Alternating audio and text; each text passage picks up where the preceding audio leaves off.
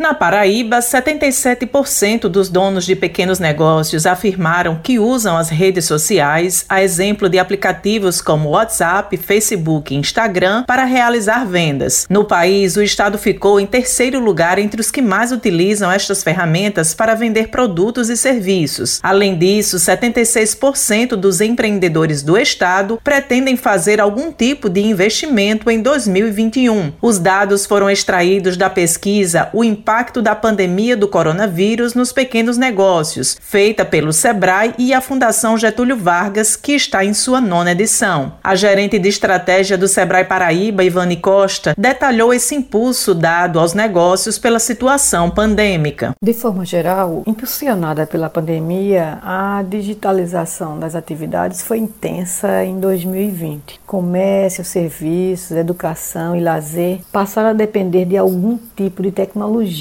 Nos pequenos negócios, várias inovações foram impulsionadas pela pandemia também, principalmente aquelas envolvendo melhorias das condições de isolamento social, os deliveries, o home office, as reformas residenciais, dentre outras. Na Paraíba não foi diferente. Muitos negócios migraram para o mercado online, consolidando de vez o e-commerce e colocando em prática os conceitos ligados à experiência do cliente, muito valorizada na atualidade. Após quase seis anos no mercado de vendas de joias e semijoias em João Pessoa, o empreendedor Paulo Henrique de Souza, em meio à pandemia, apostou no sistema de atendimento online e obteve resultados expressivos. Antes da pandemia, as plataformas digitais que nós utilizávamos era mais institucional. Né? Então, a gente tinha um site, mas só trabalhava de forma institucional. Né? As redes sociais era mais para estar tá divulgando do que vendendo. A gente vendia muito pouco, né? Alguma coisa ou outra pelo WhatsApp. Mas depois da pandemia, a gente foi obrigado a mudar. Quando, enquanto foi parado, estava fechado o comércio, começamos vendendo pelo WhatsApp,